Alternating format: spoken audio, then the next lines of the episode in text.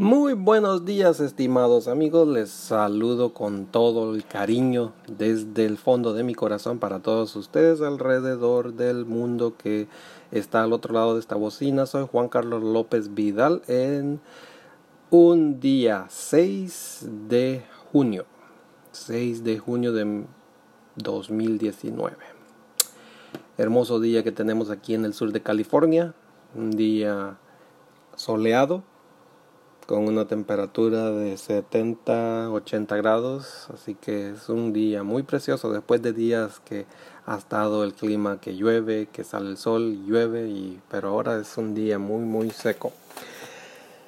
Quiero compartir con ustedes en este momento la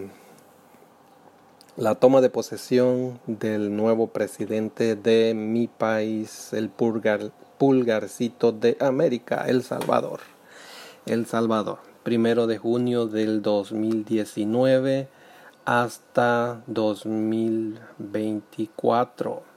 Cinco años de presidencia que tendremos a Nayib Bukele, un presidente joven de 37 años, el cual ahora, seis días después de haber tomado posesión de ese barco que es El Salvador, está haciendo noticia alrededor de todo el mundo. Un país que de veras necesita una, un cambio radical y Nayib como joven millennial está haciendo pues las cosas al estilo moderno. O sea, ¿cómo es posible de que en todo el mundo se esté utilizando las redes sociales para hacer negocios, las redes sociales para comunicarnos, pero los gobiernos todavía siguen utilizando la manera antigua de mandar un, una persona a caballo y mandar un telegrama y que a los dos, tres días llega.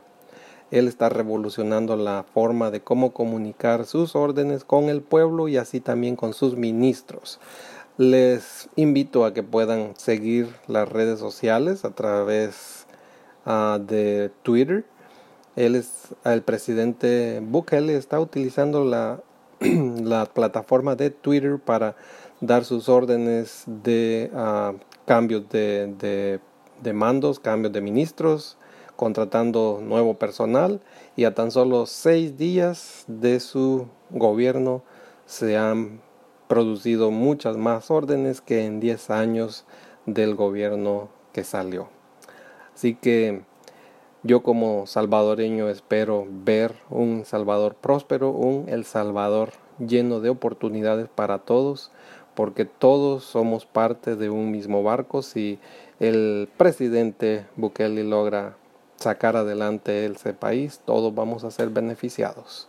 Así que, estimado amigo, un poquito de política y de historia y pues con la intención nomás de darte una curiosidad para poder informarte más y ojalá Dios así lo permita también que podamos ser como la chispa que provoque en Centroamérica un cambio en la política y un cambio para todos, para todos los, uh, para todo el pueblo. Tanto vemos en las noticias que tantos hermanos centroamericanos de Nicaragua, de Honduras, de El Salvador, de Guatemala, emprenden un viaje hacia Estados Unidos para buscar una mejor vida y han perdido la vida. Han perdido han perdido a ese ser querido, han perdido a ese a ese niño, a ese hijo. Hemos visto las noticias que muchos han fallecido. Así que una a mi petición que podamos todos tener la oportunidad, podamos todos ver un nuevo país. Estimado amigo, cordial saludo nuevamente desde aquí, desde Rialto, California y que Dios bendiga tu vida, que Dios bendiga todo lo que emprendas. Juan Carlos López Vidal saludándote, saludándote. Bendiciones.